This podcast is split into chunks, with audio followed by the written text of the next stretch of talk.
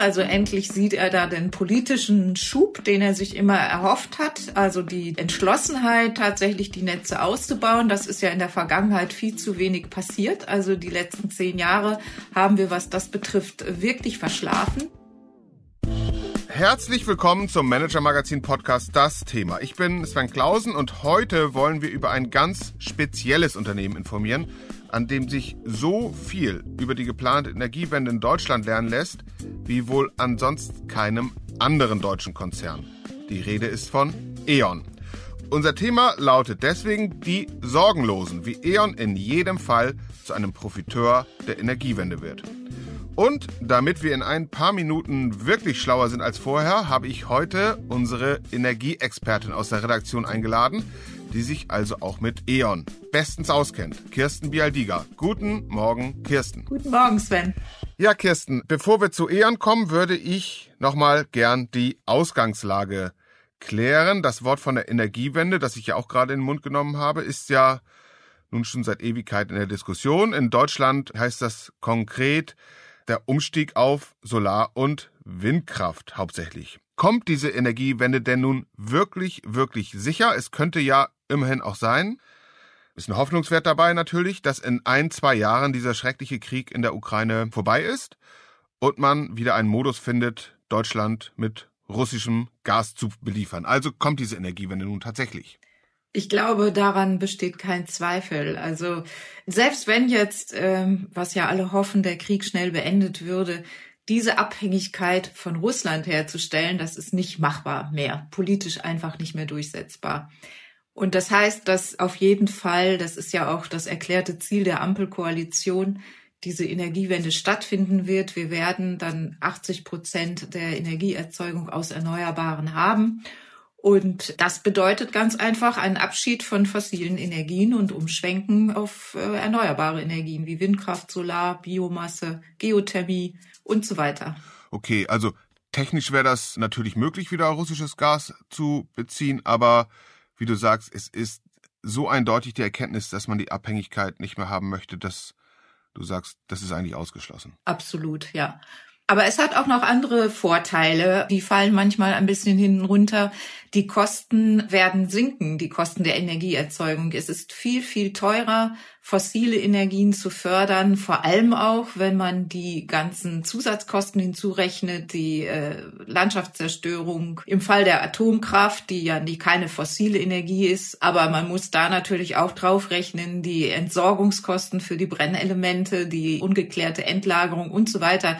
Wenn man also all diese Kosten zusammenrechnet, dann sind erneuerbare Energien tatsächlich konkurrenzlos günstig. Wobei, auch da muss man natürlich sauber rechnen und schauen, welche Kosten da anfallen. Jetzt erstmal geht es ja darum, sie zu ermöglichen, die Energiewende. Und sie wird, weil es eben eine echte Wende ist, als Jahrhundertaufgabe beschrieben. Warum?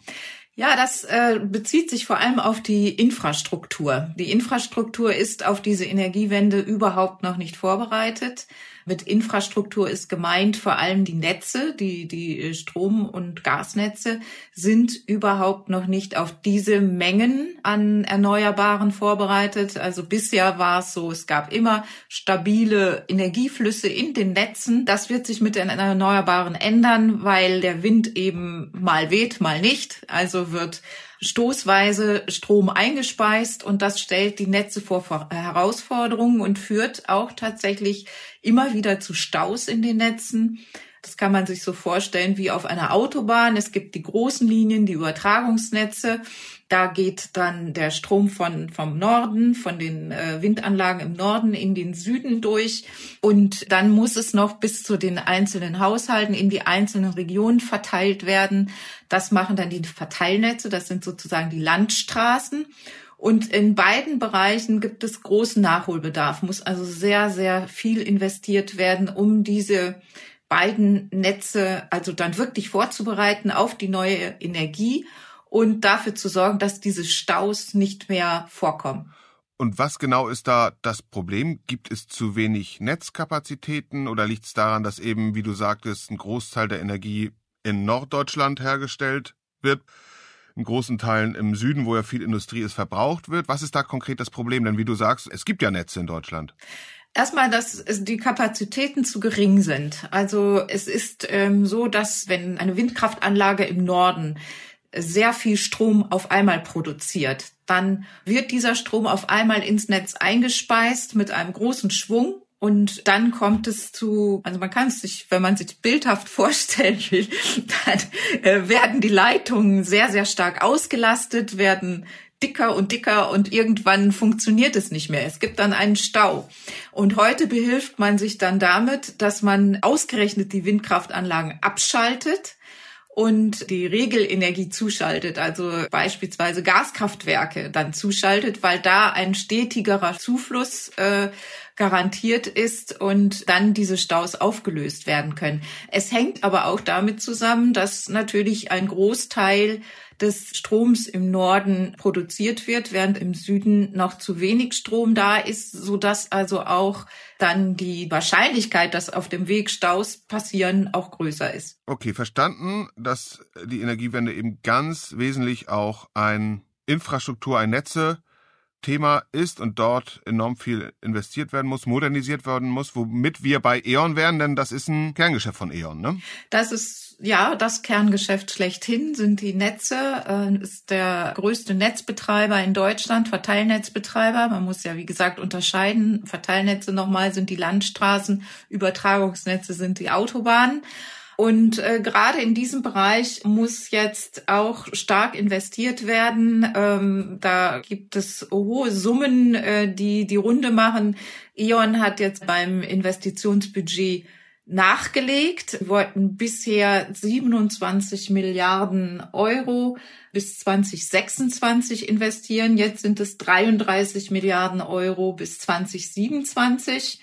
Ja, und, und das zeigt schon, wie groß die Herausforderung ist. Und du sagtest, E.ON sei der größte Netzbetreiber, der einzige aber nicht, ne? aber betreibt sonst noch die die Verteilnetze. Ja, da, da, das ist ganz interessant. Die Verteilnetze, das ist ein sehr zersplitterter Markt. Dafür gibt es 865 Anbieter in Deutschland.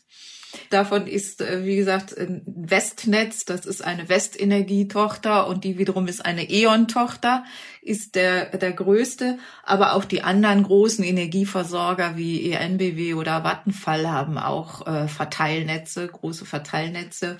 Ansonsten die Stadtwerke äh, sind zu nennen. Also das ist ein sehr, sehr splitterter Markt im Unterschied zu den Übertragungsnetzbetreibern, den die großen Autobahnen verwalten und betreiben.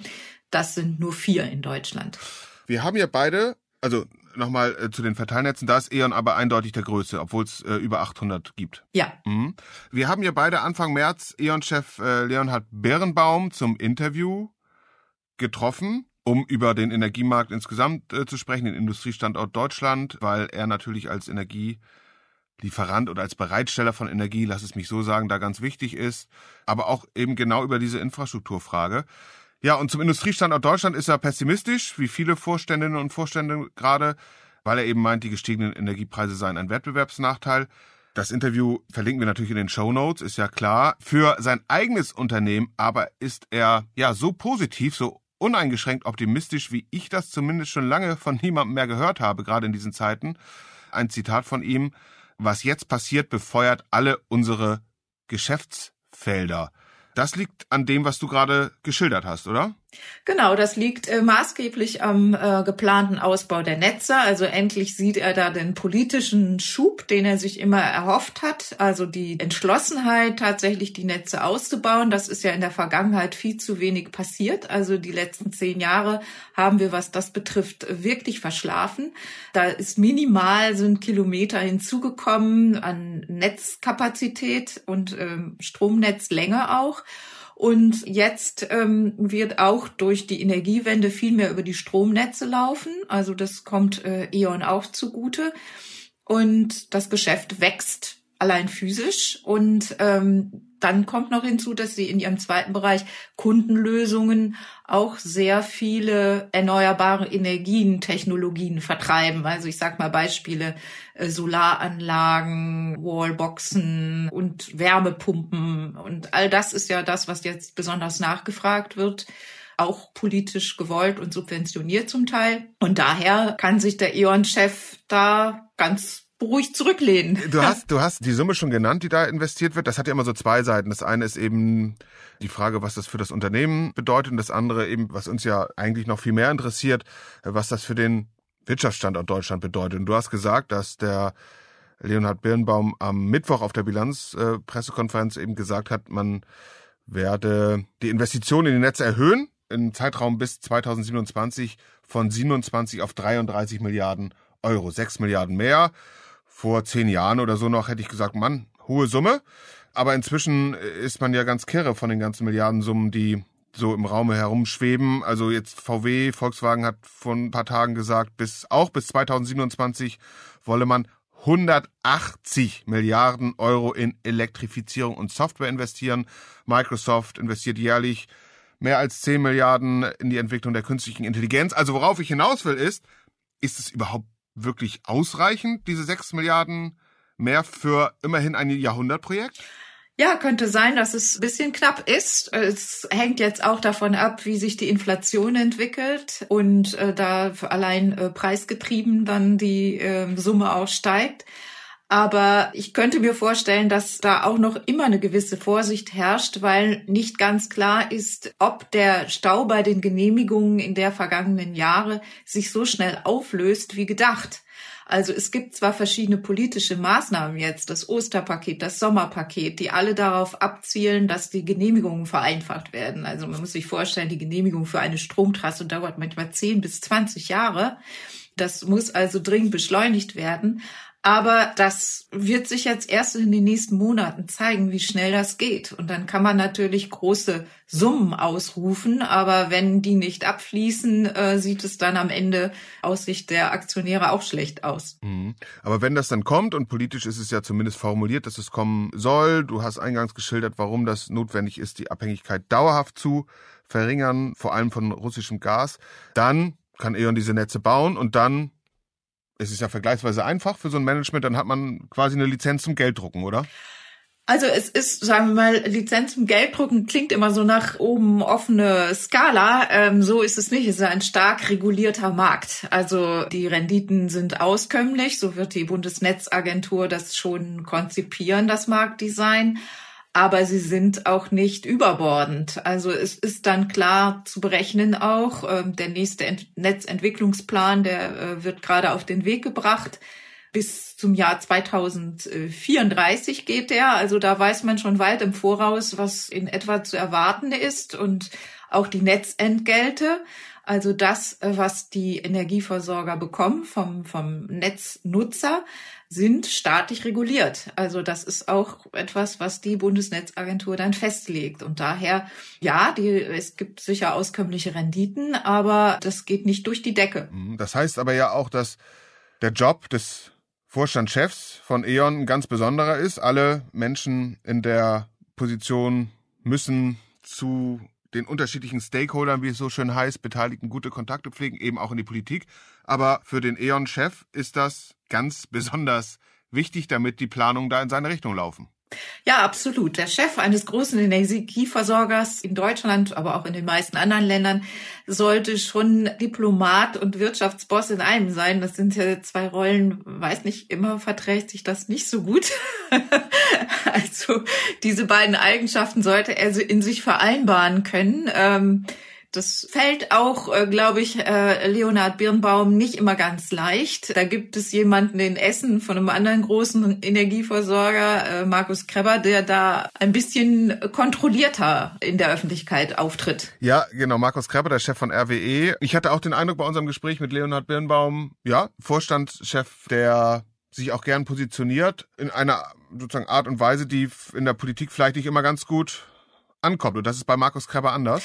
Ja, also Markus Kreber lässt sich da nicht so sehr in die Karten gucken, während Leonhard Birnbaum äh, auch durchaus mal äh, seinem Temperament Lauf lässt. Jetzt auch zuletzt auf der Bilanz-PK sagt er, was einfach auch seiner Überzeugung entspricht. Er sagte dann auf die Frage, ob denn die Atomkraftwerke, wir wissen also, der äh, ist, Beschluss ist ja da, dass sie im April 2023 abgeschaltet werden sollen und E.ON betreibt das Atomkraftwerk ISA 2 Und er wurde also gefragt in der Bilanz PK, Herr Birnbaum, was halten Sie denn jetzt davon? Und ähm, ist das ein Fehler, dass wir die Atomkraftwerke abschalten? Und dann sagte er, als Ingenieur sage ich ja, ist ein Fehler und auch sonst. Also das ist natürlich eine klare Meinung, die politisch nicht, sagen wir mal, die hört man wahrscheinlich in Berlin gerade nicht gerne, sehr wahrscheinlich. Aber er macht dann, äh, wie sagt man immer, aus seinem Herzen keine Mördergrube und sagt dann, was ihm da gerade einfällt. Aber damit die Energiewende gelingt, kann die Politik de facto nicht an E.ON vorbei und also auch nicht an Leonhard Birnbaum. Das ist so, es gibt da eine wechselseitige Abhängigkeit. Also ähm, den größten Verteilnetzbetreiber darf die Politik auch nicht sauer fahren. Also da muss schon gegenseitig müssen Verbindungen bleiben und äh, man muss da schon äh, an einem Strang ziehen, auch mit der Bundesnetzagentur natürlich, aber äh, da sind die Kanäle auch offen. Also das ist ja jetzt, äh, wäre falsch zu sagen, dass Leonhard Birnbaum da keinen Draht in die Politik hat er hat eben auch ein anderes Geschäft, das muss man eben auch sagen, als beispielsweise RWE, die ja auch noch im Bereich Braunkohle aktiv sind. Das ist ja auch noch mal ganz anders politisch äh, aufgeladen als das E.ON-Geschäft. Insgesamt muss man sagen, für das E.ON-Management klingt das nach einer mehr oder weniger komfortablen Situation. Ich bin in einem richtig großen Trend. Die Politik, die Gesellschaft setzt auf mich und ich habe dann ein garantiertes Geschäft mit ja einem sehr auskömmlichen Gehalt. Ja, das ist so. Wie gesagt, also die Fantasie ist dann aber auch begrenzt. Der Aktienkurs zeigt es auch. Der hat gestern auch nur leicht zugelegt äh, bei E.ON. Und ähm, das ist die Fantasie, die ja am, am, Aktienmarkt eine große Rolle spielt, ist dann auch begrenzt. Aber das Gehalt, ja, gebe ich dir recht, äh, ist äh, sehr auskömmlich für den E.ON-Chef. Also er hat jetzt eine Gehaltserhöhung auch nochmal bekommen von 22 Prozent, zahlen eine Million auf 5,4 Millionen Euro Jahresgehalt, also ein Realeinkommensverlust muss Leonhard Birnbaum nicht befürchten. Vielen Dank, Kirsten. Gerne. Das war der Manager Magazin Podcast, das Thema. Wenn Sie mehr wissen wollen über den Stand der Energiewende dieses Jahrhundertprojekts und die Schlüsselpersonen dahinter in der deutschen Wirtschaft, dann empfehlen wir Ihnen einen Blick in die Show Notes oder eines unserer Abos. Sie finden die Übersicht in der App und auf der Website. Kirsten Bialdiga, Sven Bergmann, Mareike Larissa Heinz und Luca Ziemek, die diese Folge für Sie produziert haben und ich, wir bedanken uns sehr herzlich, dass Sie heute dabei waren und würden uns sehr freuen, wenn Sie am kommenden Freitag wieder bei uns sind. Bleiben Sie gesund, bleiben Sie optimistisch und machen Sie etwas aus Ihrer Zeit.